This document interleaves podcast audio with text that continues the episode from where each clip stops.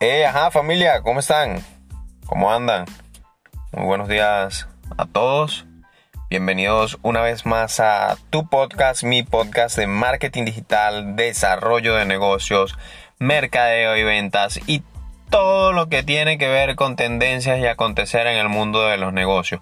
Para mí es un placer compartir con ustedes a través de esta plataforma. Para aquellos que no me conocen, mi nombre es Audi Godoy, con más de 10 años de experiencia en el mundo de los negocios, en el área hotelera, en el área gastronómica, también asesorando em, distintos rubros como el mundo de la estética, como el mundo eh, de las tiendas, tiendas online, tiendas físicas, em, en todo lo que tiene que ver con con la venta de productos al detalle, venta de productos al mayor, eh, prestaciones de servicio. He tenido la oportunidad de asesorar también el área inmobiliaria, el área de todo lo que tiene que ver con la salud.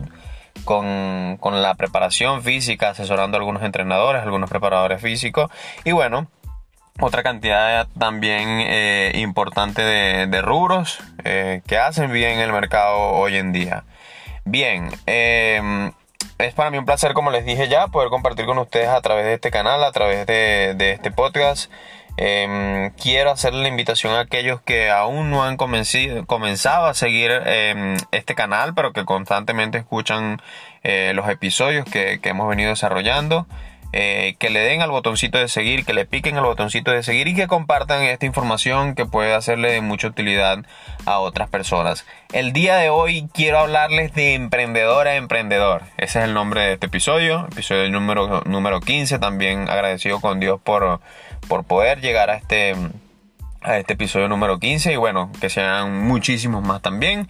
Entonces hoy de emprendedor a emprendedor quiero contarte algunas cosas que están pasando en el mundo de los negocios a nivel global, a nivel local eh, y pues que pueden servir de ti también para tomar la decisión de emprender o si ya emprendiste seguir fortaleciendo tu trabajo, seguir día a día esforzándote para que tu emprendimiento crezca, para hacerlo cada día más rentable, para hacerlo cada día más escalable, que cada día pueda crecer más y que pueda ser duradero a lo largo del tiempo tu negocio, tu emprendimiento, tu marca o tu línea, tus líneas de producto. Entonces el día de hoy quiero comenzar con una noticia esta semana, específicamente el día 13 de agosto se llevó a cabo el primer evento de asistencia masiva en la era post pandemia o en la era de pandemia, porque aún no hemos, no hemos salido de esta era. Em, específicamente se llevó a cabo en Londres, en la ciudad de Londres, organizado por, por un músico de 26 años, em, perteneciente a una banda este, de música eh, y un conjunto de, de organizadores también.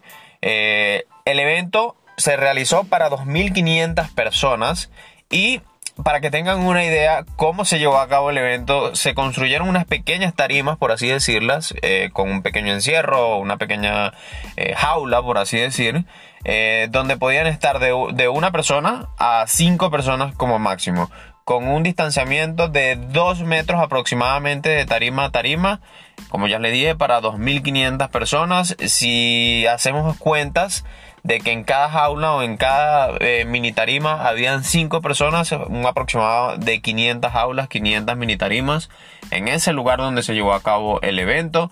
También al momento de asistir al evento o en la entrada del evento se este, ejecutaron algunos protocolos de bioseguridad. Eh, las personas tenían que asistir con sus tapabocas, con sus escudos faciales o sus face shields.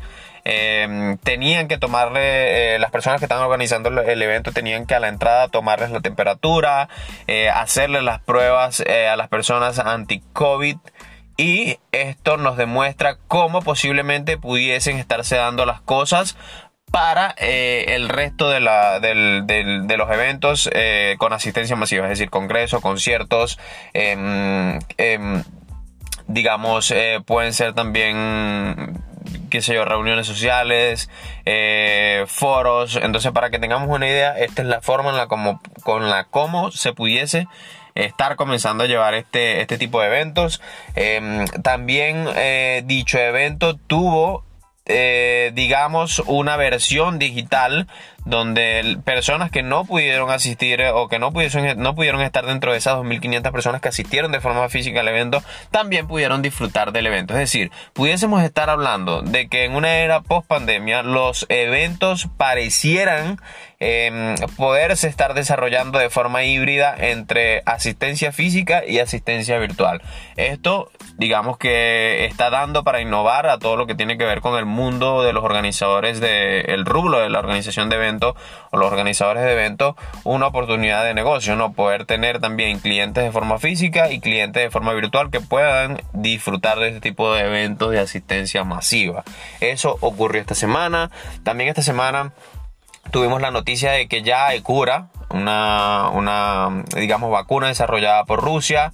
Eh, ya se está implementando, ya de hecho se está este, produciendo en cantidades grandes, o sea, por volumen, para ser distribuido, comenzar a ser distribuido no solamente en Rusia, sino en otros países.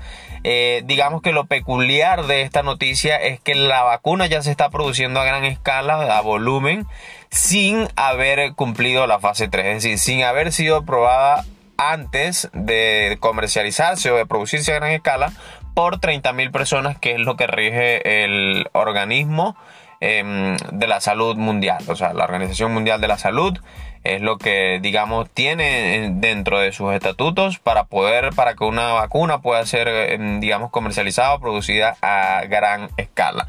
O bueno, Rusia igual eh, como potencia está tomando sus propias decisiones y bueno, decidió comenzar sin tener la autorización, comenzar a producir esta vacuna a gran escala. También por ahí hay unas noticias de que China también ya está patentando su vacuna contra el COVID. Tendremos que esperar que pasen los días y, ver cómo se va desempeñando esto, ¿no? Entonces, bueno, eso es lo que ha estado ocurriendo a nivel global. También sigue la tendencia eh, o en crecimiento todo lo que tiene que ver el mercado del e-commerce, cómo las empresas han tomado la decisión de migrar gran parte de sus procesos a nivel digital, a nivel de e-commerce y cómo se está haciendo en buena manera este trabajo, ¿no? Y cómo esto está abriendo también oportunidades a otro tipo de empresas a, unirse a, a estos negocios que han desarrollado sus plataformas digitales para comenzar a crear también este, economía o comenzar a comercializar eh, con ellos. Es decir, empresas de delivery, empresas de envíos internacionales, nacionales, eh, empresas de logística, empresas que tienen equipos de venta asistida, eh, empresas que tienen, digamos, espacios para almacenaje lo que han expuesto esos espacios eh, a disposición o los están comercializando con estas empresas que tienen sus tiendas digitales para que puedan almacenar allí sus stock, puedan almacenar en, dichos lugares sus productos. Entonces, bueno, digamos que es como que el outsourcing de la parte del almacenaje. Entonces, bueno, vemos un crossover bastante interesante de, las empresas que han decidido eh, llevar sus negocios a nivel digital, a nivel de plataforma e-commerce y empresas que quizás no han, no han tomado, no han dado pasos agigantados hacia el e-commerce, pero que están logrando crear alianzas con, dichas empresas que ya tomaron o dieron el paso de, llevar sus negocios al, ecosistema digital, ¿no? Entonces, bueno, creo que, han habido cosas interesantes eh, estas, estas últimas dos semanas. Eh, sigue creciendo el comercio local. Eh, mi invitación es que nosotros como emprendedores y como consumidores también sigamos consumiendo local, sigamos apoyando el emprendimiento local, porque creo que es lo que le va a dar oxígeno a la economía. De emprendedor a emprendedor quiero darte estos consejos. No es necesario tener un gran capital para iniciar un negocio, siempre y cuando tengas pasión, siempre y cuando tengas un propósito, tengas la idea bien clara y tengas una planificación estratégica de cómo llevar tu idea a la acción puede generarte muy buenos resultados. Lo otro es que no esperes mucho tiempo, o sea, toma la decisión hoy de accionar esa idea y de convertirla en algo sólido, en algo verdadero, en algo que esté materializado. Tu negocio, la idea es que tu negocio a lo largo del tiempo vaya creciendo, que sea escalable y que pueda ser duradero eh, en el tiempo.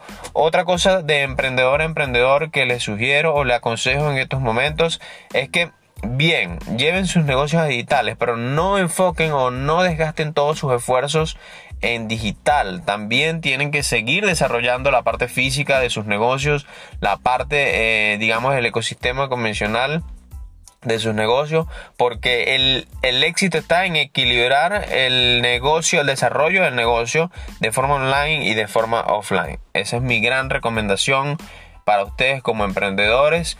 Lo otro que quería decirles también, que, que, lo tenía apuntado por acá y que surgió de una de las asesorías express que he estado haciendo los últimos dos sábados y que espero poder seguir haciendo este, por un buen tiempo.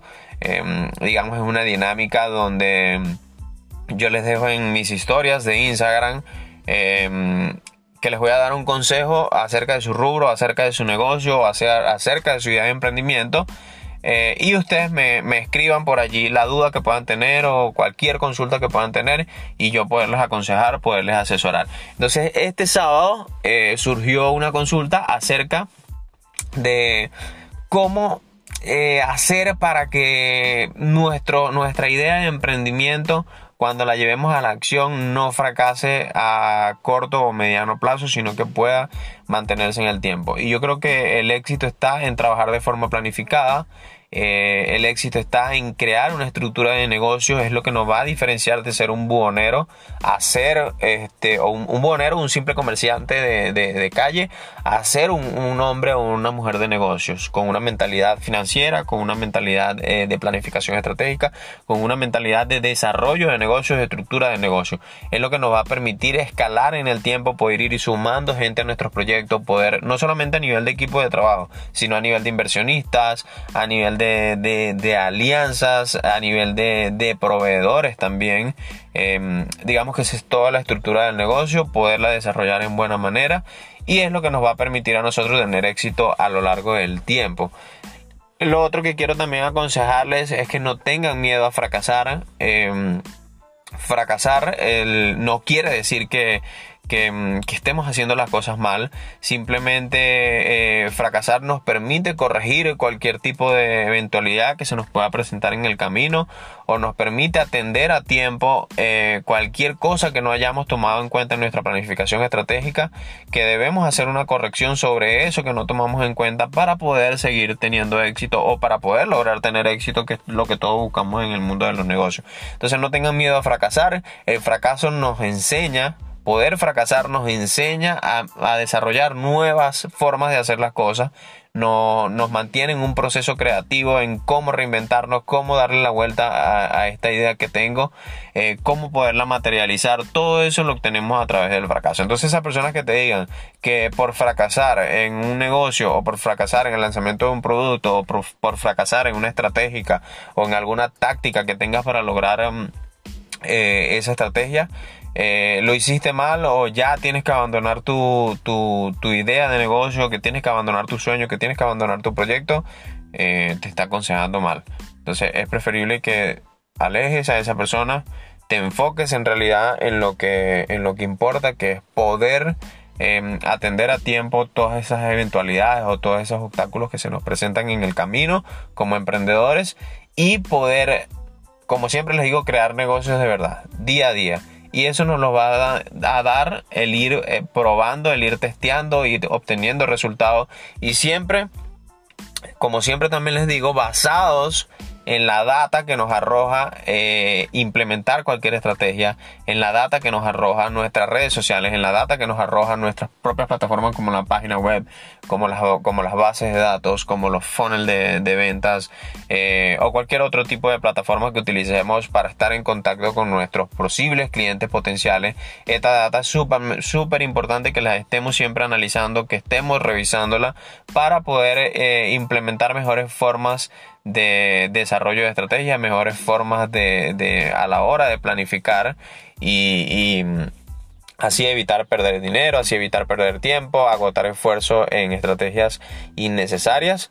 Eh, esto nos lo va a permitir eh, o nos lo va a dar la data que, que nosotros comencemos a, analizar eh, proveniente de todas estas plataformas o de todas las estrategias que apliquemos. Entonces bien, eso es lo que tenía esta semana para compartir con ustedes de emprendedor a emprendedor, como quise ponerle este episodio. Gracias por estar siempre allí atentos a cada uno de los episodios de este podcast. Espero que este en específico les sea de mucha utilidad y que les siga dando fuerza y que les siga dando mucho ánimo para que puedan sacar adelante sus proyectos. Nos vemos muy pronto en una próxima entrega. Síganme en mis redes sociales arroba Godoy. No olviden darle seguir a este canal de podcast de negocio, este podcast de marketing digital, este podcast de desarrollo de negocios digitales también y de tendencias. Un abrazo.